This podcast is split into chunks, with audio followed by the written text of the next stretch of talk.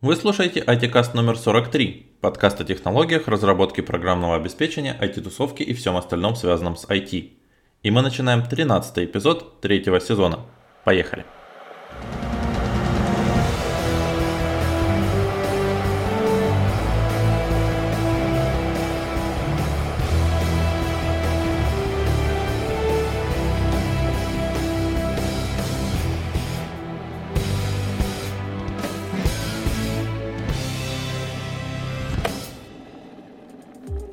Всем привет, вы слушаете IT-каст, меня зовут Ваня Афонченко, и сегодня у меня в гостях Аня Воронина. Аня, привет. Привет, Ваня. А Аня руководитель Центра обучения и на студию. Все верно? Да, все верно. Ну, о центре обучения мы сегодня еще поговорим, но для начала давай познакомимся. Расскажи, как началась твоя карьера в IT и что ты делала, чем занималась до того, как стала руководителем центра обучения? Э, ну, вообще, я училась в институте. С 2006 года по 2012 я закончила прикладную математику и информатику. А во время обучения я мечтала, наверное, стать больше тестировщиком, чем программистом. А в свое студенческое время мне не удалось трудоустроиться программистом, потому что, к сожалению, на тот момент, ну, это год 2008, наверное, был, 2009, не было такого большого, огромного количества IT-компаний, огромного количества приглашений там на стажировки, и поступить куда-то было намного сложнее, чем, мне кажется, сейчас, в настоящий момент. Вот, я работала после университета немножко не по специальности, и в 2014 году я пришла в на мне предложили должность младшего менеджера центра обучения. А, и с тех пор я уже почти 4 года я работаю в IT-компании, в IT-сфере и занимаюсь различными задачами. Ну, если начать рассказывать про историю, то это изначально я была менеджером центра обучения, то есть мне нужно было это организовывать различные практики, стажировки, а, деятельность со студентами и также внутреннее обучение сотрудников, там, это помощь при организации там, каких-нибудь конференций, мероприятий и так далее. А потом через год я подключилась еще, еще одно направление моей должности стало это менеджер по персоналу, HR-менеджер. Мне нужно было заниматься внутренними вопросами там, э, работы с компанией, с сотрудниками.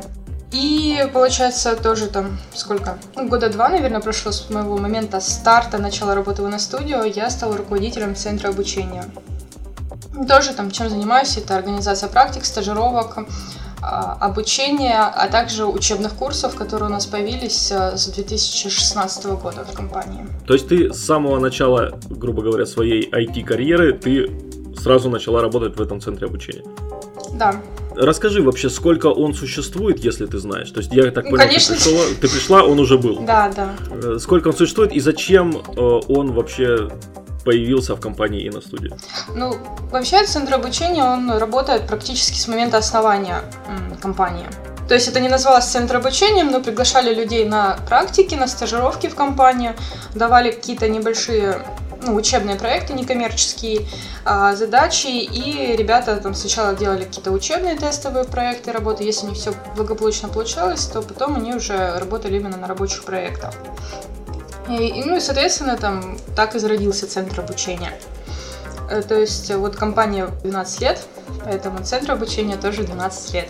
Изначально это был просто какой-то центр стажеров, да, то есть брали стажеров, они стажировались и становились сотрудниками компании. Нет, ну центр стажеров как-то звучит странно, это скорее... Ну да. Нельзя это назвать, просто э, смотри, ну компания она создавалась как э, студия дизайна, и, соответственно, там с 2000 года вообще бренд на студию зародился. А к 2006 году компания наработалось уже там, большое портфолио, стали более сложные какие-то проекты разрабатываться, и, соответственно, там, в 2006 году уже создалась компания ONA Studio Solutions, и, соответственно, а, поиски новых сотрудников, конечно, были сотрудники с опытом работы, а также предлагали некоторым студентам пройти практику с дальнейшим предложением о трудоустройстве. То есть нельзя назвать его центр стажировки. Я понял. А, как это выглядит сейчас? Вот э, как попадает э, человек в ваш центр обучения и какой путь он там проходит, прежде чем становится полноценным сотрудником иностудии? Ну сейчас в последнее время мы проводим учебные курсы, то есть большинство людей, которые попадают к нам в компанию, именно сотрудниками, э, ну, без, мы сейчас говорим о людей, которые без опыта работы, конечно, да, да, да. Это учебные курсы мы проводим. Э, как происходит набор? То есть обычно мы э, объявляем набор, об открытии набора в наших социальных сетях. Это в группе ВКонтакте и на студию, Центр обучения на студию, в группе Facebook. А также создаем объявление в университете, где у нас написано, что это будет за курс, сколько времени он будет длиться, как на него попасть. Обычно это происходит как, допустим, ну вот у нас был один из последних курсов, это PHP, он был платным, там было 40 мест, но мы проводили 10, розыгрыш 10 грантов. Для того, чтобы получить этот грант, нужно было студентам пройти тестирование. Если так сказать, то входные параметры на курс мы определяем э, перед тем, как э, делать объявление. То есть э, это может быть просто какая-то запись на курс. Например, вот у нас был курс, один из наших первых, это мобильная разработка для iOS. А, мы просто создали Google Doc и написали, что, ребята, записывайтесь. Все абсолютно бесплатно, без конкурсов. То есть ребятам нужно было только запомнить. Потом у нас был курс э, «Обратная сторона IT», он был посвящен коммерческому направлению, ну, работе в коммерческой службе. А, там нужно было написать ребятам эссе. А, эссе, и по итогам мы выбрали там, я уже сейчас точно не помню, по 8 лучших работ и сделали приглашение к нам прийти на учебный курс. А, вот. Ну и также мы не исключаем из ситуации, это когда мы проводим стажировку, и по итогам стажировки мы предлагаем уже работу в компании. А, но для того, чтобы прийти к нам на стажировку, как в первую очередь это идет от того, что какие направления у нас сейчас востребованы, то есть кого мы готовы себе брать. Соответственно, кандидату нужно знать язык программирования, ну, на который он планирует идти. То есть, если это Android разработка, то ему нужно знать Java либо Kotlin. Базы данных лучше всего, чтобы у него был какой-нибудь уже реализованный проект, конечно, не коммерческий, там, например, не знаю, там, прогноз погоды, там, календарь какой-нибудь, финансовый учет, ну, какое-нибудь мобильное приложение, но это больше, чем лабораторная работа, скажем так, но которая работает, которую мы можем посмотреть, э, позадавать вопросы, посмотреть, ну, как там, размышлять человек. Как я понимаю, занятия проходят э, очно, то есть да. ну, не удаленно, да, не по скайпу, а где это все, у вас есть специальные аудитории для этого, да? А, ну, смотри, курсы учебные мы проводим, у нас э, в офисе есть конференц-зал, а курсы мы проводим в конференц-зале. А, то есть э, э, приходят студенты, мы запускаем проект, проектор, и ребята видят, то есть, что происходит, там какие-то практические там, советы, рекомендации. Мы это все показываем, рассказываем. Студенты могут дистанционно подключиться к рабочему месту куратора, там, с мобильного телефона, либо с ноутбука, то есть чего удобно. А если группа это небольшая, ну, например, там до 10 человек, а, мы тогда проводим занятия в нашей переговорной комнате. А у вас одновременно один только поток идет, то есть один вот этот учебный курс, или по разным направлениям одновременно? А, смотри, а, если мы говорим о разработке, то да, один идет курс. А если мы будем говорить, ну, мы можем параллельно провести, скажем так, разработку и коммерческое направление, там, там, по маркетингу, по работе с клиентом. Эти два отдела мы, конечно, можем разделить, провести эти курсы параллельно. Но по разработке проводить 2-3 курса параллельно это очень сложно технически.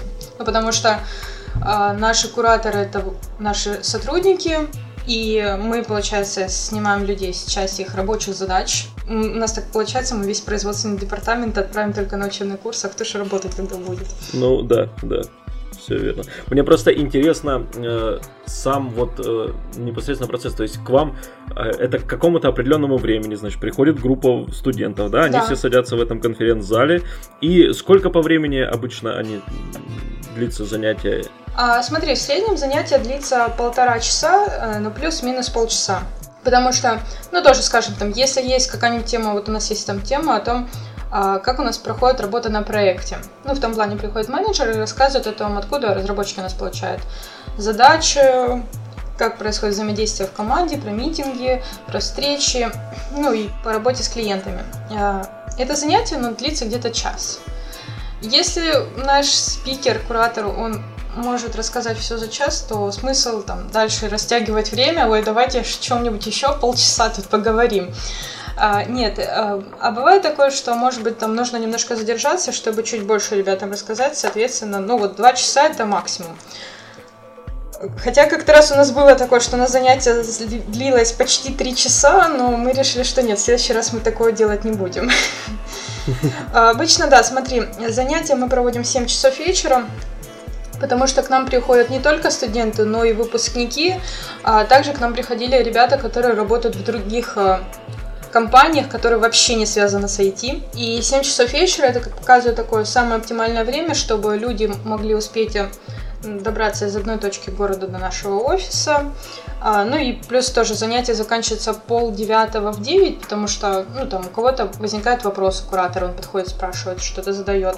И, соответственно, не, не так поздно. А в субботы, ну, как показало время, что лучше всего это 2 часа дня. Хотя мы вот э, проводили тоже опросы с группой, то есть какое время лучше всего проводить занятия, э, может быть, как-то переносить все. Но вот как показала практика, что лучше всего вечером это 7 часов вечера и суббота 2 часа дня. Угу. А занятия каждый день? Нет, три раза в неделю. Обычно это либо понедельник, четверг, э, суббота, либо вторник, четверг, суббота. Ну, то есть тут уже мы с группой определяем, с кураторами, то есть чтобы это было оптимально удобно для всех времен. Ты уже несколько раз упоминала кураторов. Да. Кто эти кураторы? Понятно, что это сотрудники на студию, но сколько их обычно на учебный курс и так далее. Вот какие-то такие моменты. Угу. Ну, смотри, к курированию мы готовы не только сотрудников компании на студию приглашать себе на курсы. Такая маленькая реклама. Обычно все зависит э, от курса, от объема. Э, потому что, смотри, мы составляем программу учебную, пишем, что туда должно входить. Э, затем мы, пригла- мы приглашаем еще разных людей. То есть, вот у нас был по iOS курс, у нас там Влад он читал именно про Objective-C, про разработку под iOS. Елена Пилипушка, она у нас рассказывала про базы данных, ну, сейчас я даже тебе скажу, сколько у нас было на iOS. На, на iOS у нас было кураторов 5, на PHP у нас было человек 7, наверное. Они не одновременно ведут учебный курс. Это, то есть, было 7 курсов, и на каждый... Или все они вместе работают? Ну вот смотри, у нас был PHP курс, там было 25 а, или 27 занятий. Кто-то у нас провел из этих 27 занятий одну лекцию, то есть одно занятие. Угу. Там, например, у нас было занятие, посвященное верстке. То есть у нас один спец... ну, у нас там Роман, Роман Погорелов, он пришел и рассказал про HTML, CSS, JavaScript. Uh-huh. А, был, э, было два занятия по базам данных. У нас Елена Пелепушка, она пришла, рассказала про базы данных, то есть два занятия там было. А. Несколько менеджеров, они рассказывали там про agile, про работу с командой, про работу с клиентами, поэтому мы подключали разных специалистов. А, но у нас было два куратора, это по PHP, э, но они чередовались. Ну, то есть мы там выбрали темы, какие рассказывает там Никита Мелехов, какие рассказывает Никита Роговой. И таким образом еще получалось, что загрузка на кураторов, она шла такая равномерная, не сильно много на одного человека сваливалась. Потому что кураторам нужно было провести занятия, подготовиться к нему. А потом выдавалось домашнее задание, а, проверялись все эти домашние задания и еще рабочие проекты. Поэтому двух человек лучше всего подключать на проекты такие. Э, предположим, я хочу стать куратором. Угу. На ваших учебных курсах. Что мне нужно сделать? Тебе нужно будет ну, написать нам. Соответственно, первое это желание работать со студентами, с со студентами курса я имею в виду сейчас. Ну, нужно быть готовым к тому, что люди могут что-то не понимать. И, конечно, нужно обладать там некое терпение, корректно рассказывать о том, что, на что нужно лучше посмотреть, э, обратить внимание, ну, скажем, вежливым быть. Если брать из опыта, то есть, конечно, нужно иметь опыт в данном направлении разработки, в котором ты планируешь проводить э, время, э, потому что у куратора занимает это много времени. А что касается учебной программы, то есть у вас она уже разработана? Мы разрабатываем ее. То есть у нас, да, есть такой стандартный шаблон, который разработан, и наш э, техлит или там э, ведущий разработчик по данному направлению, он пишет э, программу, то есть что необходимо в нее включить.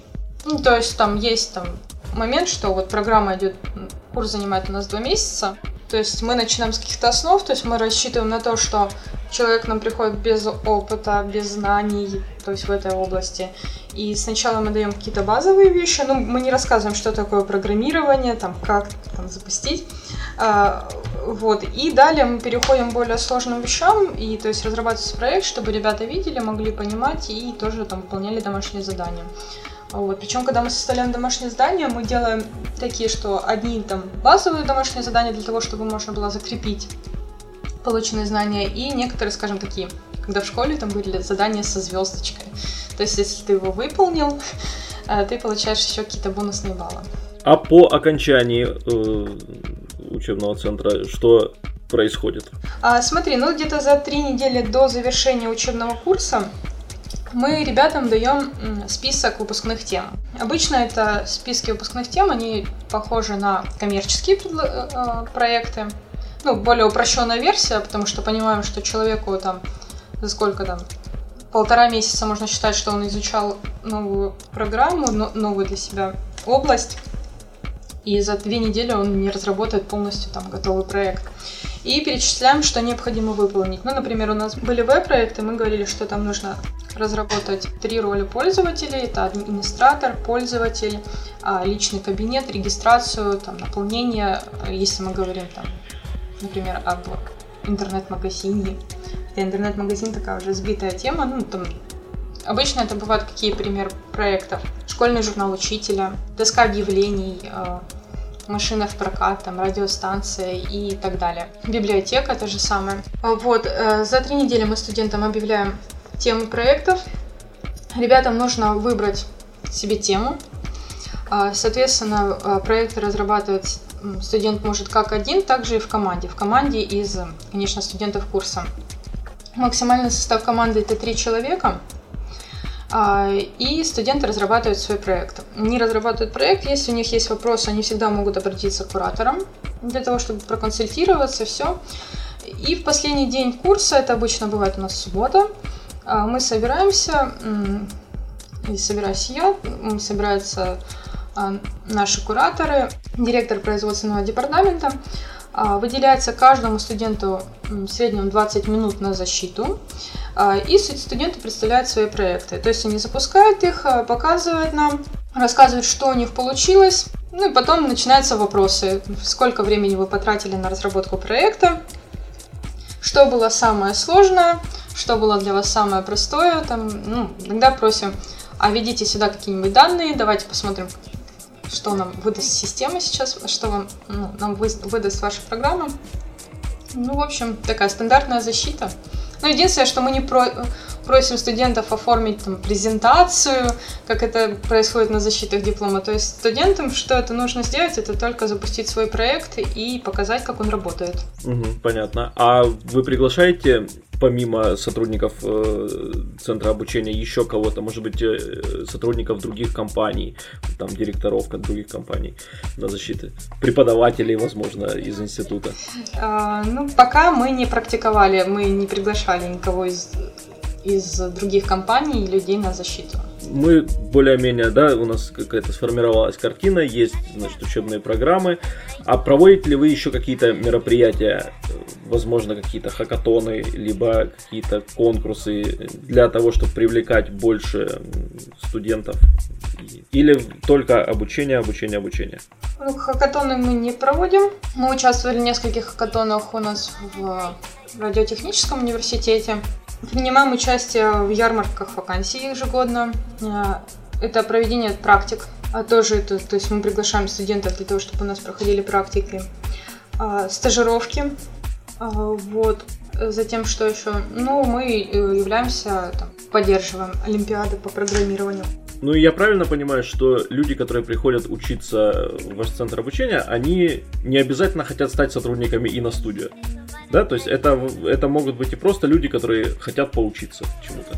Ну смотри, если мы говорим про учебный курс, то, конечно, да, допустимо, что человек, он не хочет стать сотрудником на студию, он хочет стать там, сотрудником другой компании, либо он просто хочет попробовать свои силы, свои возможности, потому что вот проведя несколько учебных курсов, я могу сказать, что вот многие люди, они просто э, говорили спасибо за то, что они себя попробовали в этом направлении. Если мы говорим за стажировку, то тут, да, мы больше, конечно, обращаем внимание на то, чтобы человек стал сотрудником компании.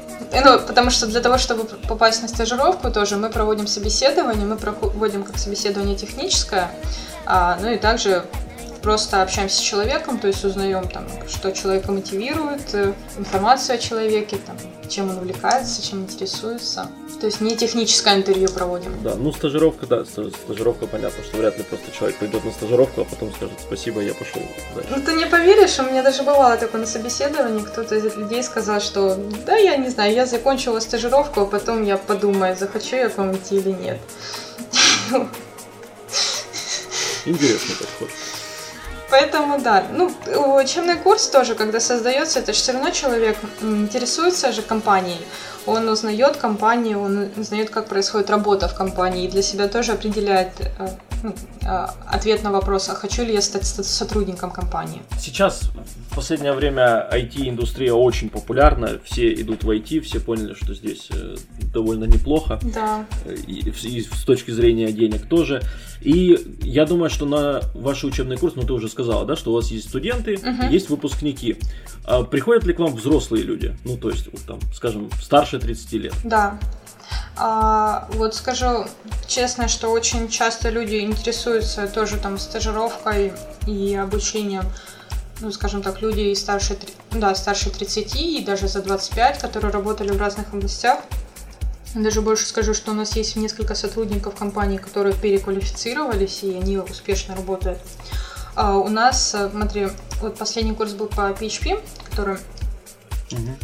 А там было даже 50 на 50, я бы сказала, состав группы. Вот 50% это, скажем, студенты и вчерашние выпускники, ну, которые вот в этом году заканчивают университет.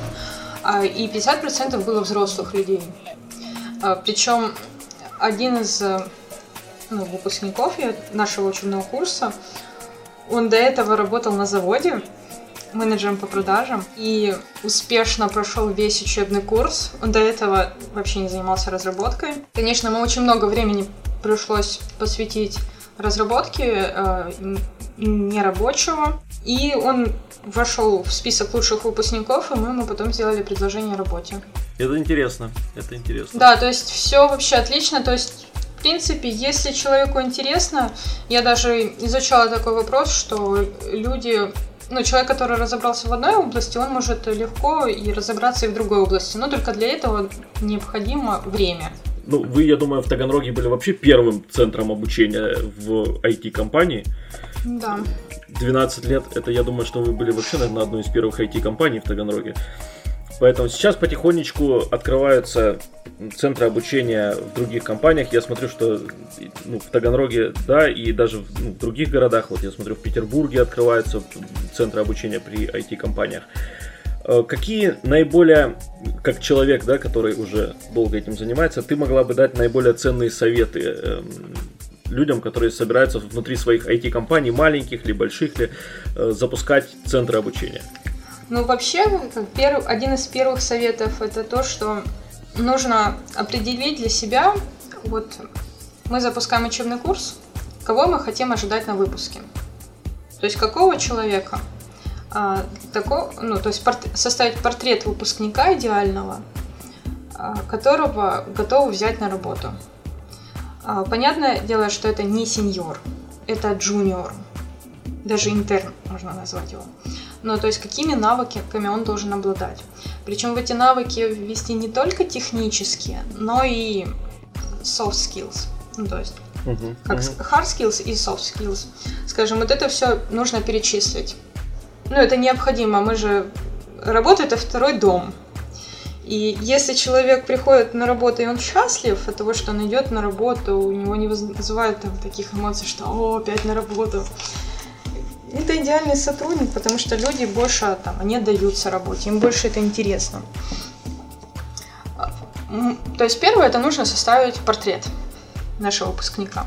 И затем нужно задать себе вопрос, то есть что мы можем сделать, чтобы человек получил эти знания. То есть мы берем, мы готовы взять человека, который вообще, то есть он не сталкивался, например, с разработкой. а, либо у него должны быть какие-то входные параметры, то есть что он должен знать. Это тоже первый ключевой момент. То есть если он ничего не должен знать, то мы просто там, открываем запись, не знаю, проводим какой-то тест общий на логику, на понимание, а, либо мы просим написать эссе, там, почему он хочет работать у нас после выпуска, скажем так. А затем еще нужно определить, сколько людей а, будет, ну, вы готовы обучать. Потому что, ну вот я приведу пример. У нас, когда мы запустили первый наш набор на учебный курс по iOS, у нас в первую неделю зарегистрировалось больше ста человек. То есть, вот даже, знаешь, как ты открываешь регистрацию и думаешь, ну, там, наверное, вот за две или три недели там человек 20 или 30 наберется, это будет хорошо. А потом ты открываешь через три дня, и ты видишь 50. Потом еще через несколько дней 80. И началась паника. Да, и потом ты идешь такой в конференц-зал и думаешь, а пересчитаю я стул, стулья, сколько на стульев? Вот. Э, мы даже раньше времени закрыли потом эту регистрацию. Ну и тоже э, вопрос, когда там, может быть, вместить и 500 человек вы можете, а сколько э, времени ваши кураторы могут проверить домашнюю э, работу, домашнее задание. Ну, то есть тоже этот момент нужно учитывать. А, кстати, интересно, а вот из этих 100 заявок сколько реально пришло и обучалось? Ну, смотри, в первый день у нас пришло где-то на процентов 20 меньше э, людей, чем зарегистрировалось. А, вот, Потом в первое занятие, когда люди приходили, ну, там постепенно люди отсеивались. И где-то в среднем у нас обучалось человек 50, а потом мы проводили первый модуль, по итогам которого э, ну, там у нас был порог, то есть ребятам нужно было выполнить домашние задания, и если люди там набирают меньше этого количества баллов, то отс... ну, отсев происходит. Угу. И там уже у нас осталось человек 20 э, или 30, где-то так. Итак, а, значит, надо понимать, кого мы хотим получить на выходе, надо понимать, э, сколько человек мы можем вообще позволить себе обучать. Да, затем еще, э, еще один момент, это время кураторов. А, потому что, ну, тоже ваши кураторы работают и на проектах, их нужно будет снимать с рабочих проектов, чтобы в этот период не было дедлайнов.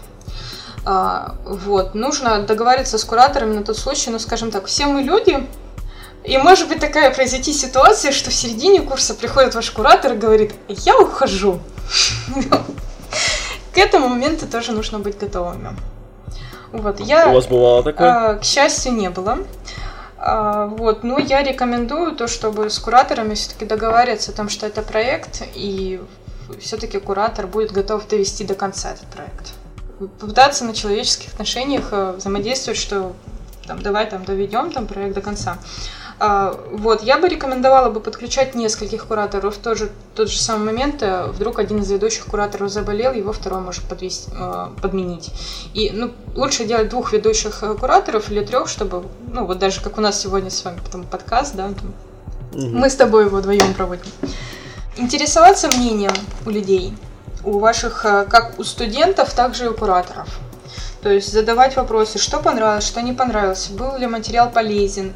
А, ну, обратная связь это вообще хорошо, на самом деле. С ней надо работать и воспринимать ее не как там, не знаю, там укол к себе или еще что-нибудь, а кто, тот вопрос, что, что можно сделать еще лучше.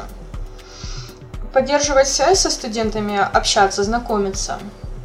То есть узнавать, как дела. А, ну, обыкновенное приятельское общение, как происходит у вас с коллегами. Потому что, ну, я говорила уже об этом, что э, студенты, когда приходят на учебный курс, они смотрят на кураторов, у них создается впечатление об IT-компании, о людях. И, конечно, там, если хорошие завязаны отношения, то людям захочется прийти к вам на работу. Так, что еще, что еще? Ну, это, конечно, ведение социальных сетей, это нужно делать объявления, потом нужно знать, что вы проводите обучение, без, без этого никуда. Вот смотри, а, понятно, что иностудия это ну, большая известная компания, да. и когда она открывает свой центр обучения, наверное, набор в свой центр обучения, люди хотят, потому что они знают. А если, допустим, у меня есть маленькая компания, особо неизвестная, мы работаем, ну, там, скажем, пару лет, и я подумываю о том, чтобы открыть центр обучения. Угу. Как бы ты советовала мне привлекать людей? Ну смотри, в принципе, все, что я тебе рассказала, я бы рекомендовала бы это использовать. А, плюс э, нужно рассказывать тоже, как я компании, то есть кто будет вести о людях, о преподавателях информацию. А, не делать их платными, потому что, ну, скажем так, если у тебя нет опыта преподавания, ну, то есть у людей может сложиться отрицательное впечатление. А, готовиться, к, соответственно, к занятиям, проработать очень хорошо программу. Попробовать пообщаться с людьми, которые проводили учебные курсы, и спросить, что вот они вообще думают, там, может быть, какой-то совет дадут свой. Ну, приглашать людей на учебный курс, то есть работать с людьми, приглашать, говорить, приходите ко мне на мой учебный курс, по итогам учебного курса вы получите работу в компании моей. Если ты думаешь, смотри, планируешь открывать просто учебные курсы для того, чтобы потом компании забирали, ну, значит, надо разговаривать с компаниями, чтобы они были партнерами. Смотри, э, учебные курсы при э, компании айтишной, это понятная история. Да. То есть э, это там есть, значит, и специалисты, которые могут их провести и так далее. Сейчас очень много появилось курсов, особенно дистанционных каких-то, по обучению программированию, да.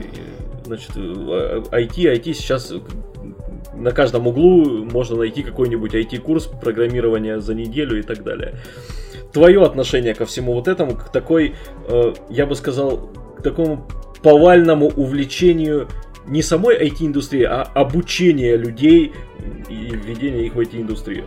Ну, я скажу так, я к обучению вообще отношусь хорошо. Я считаю, что человеку нужно всегда обучаться. Вообще, привычку обучаться, ее нужно развивать и не бросать. То есть, ну вот как там, допустим, дети маленькие, они же любопытны, они развивают ну, изучают мир, там, изучают новые технологии. То есть человеку нужно не терять вот это любопытство. Потому что вот чем интересен IT и в чем сложность, это то, что э, если ты хочешь быть профессионалом, э, ты хочешь там быть там, э, скажем, получать высокую зарплату, быть востребованным специалистом, то необходимо постоянно развиваться. А, в том направлении, в котором ты идешь. То есть что-то читать, пробовать новые программы. Потому что IT-технологии, они развиваются, они идут, и если не изучать, ничего не обучаться, то в какой-то момент можно просто проснуться и быть невостребованным специалистом. Мне кажется, что это очень страшно на самом деле.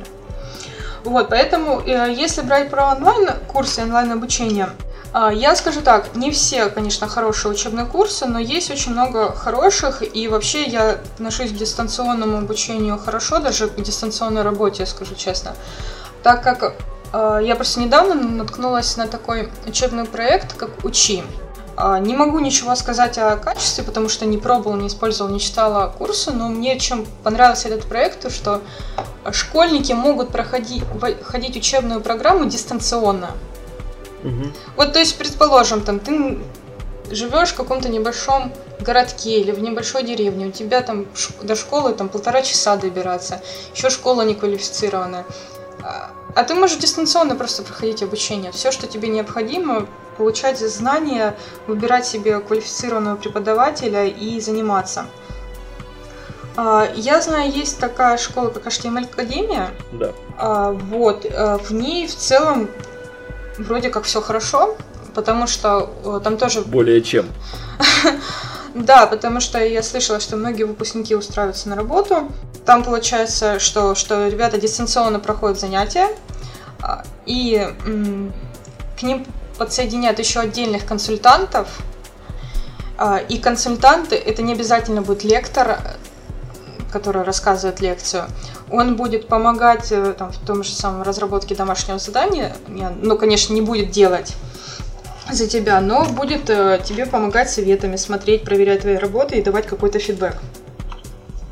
Ну, вообще я отношусь к этому абсолютно положительно, потому что, ну, скажем так, там, это у нас Таганрог, он развит и большим количеством IT-компаний, и тоже большой выбор учебных центров, потому что, ну, там, скажем так, ну, не в один учебный центр э, компании устроился, можно пойти в другой, можно пойти в третий.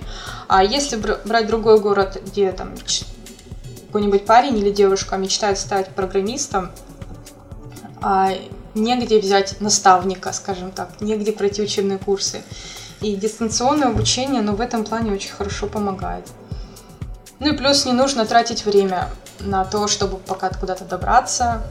Кстати, ты упомянула наставников, а после того, как э, студент заканчивает обучение в вашем учебном центре, потом он приходит к вам в компанию на стажировку, к нему прикрепляется какой-то старший товарищ, который помогает и направляет его? После уже учебных курсов, правильно? Да, после учебных курсов, как он, когда он попадает в вашу компанию. А, смотри, а, ну у нас сейчас вообще мы в компании делаем так, что когда к нам сотрудник приходит на работу, а, перед его выходом мы готовим программу адаптации. А, и каждому сотруднику закрепляется наставник. Это человек, который помогает человеку, быстро, ну, новому сотруднику, а, быстро влиться в компанию. Влиться как в коллектив, также и в рабочие проекты. Если мы говорим про джуниора, то да, конечно, то есть наставник периодически проверяет, проводит код-ревью, консультирует по различным вопросам, спрашивает там, как дела, все ли хорошо, есть ли какие-то проблемы, ну и, соответственно, помогает ему стать разработчиком более опытным. Ну, чтобы новый сотрудник, он мог быстрее влиться в компанию и быстрее самостоятельно решать задачи, и это было ну, эффективно. Ну, напоследок поговорим немножечко о планах. Угу. Как собирается развиваться центр обучения на студия? Может быть, у вас есть какие-то там э, планы открыть новые направления или, возможно, начать удаленное обучение, да, дистанционно как-то? Планы это также проводить учебные курсы. Дистанционно, я думаю, это будет уже следующий уровень. Но пока это вряд ли будет это в этом году. Но вы обсуждаете вообще это, такие возможности или пока даже не думаете об этом? А, мы думаем об этом, но пока мы проводим учебные курсы здесь, э, в городе. Ну, это тоже это нужно техническое оснащение и некоторые вопросы, которые не зависят только от нас. Но тоже там когда открывается учебный курс, мы же смотрим то направление, которое у нас сейчас будет востребовано, то есть кого мы можем пригласить к себе на работу из специалистов. Что ж, дорогие друзья, вы слушали IT-каст, на этом мы с вами прощаемся. Меня зовут Ваня Афонченко, и сегодня в гостях у меня была Аня Воронина, руководитель Центра обучения и на студии. Аня, спасибо тебе большое, было очень интересно. Я надеюсь, ты придешь к нам еще. Спасибо, Ваня, приглашайте еще. Все, пока всем. Всем пока.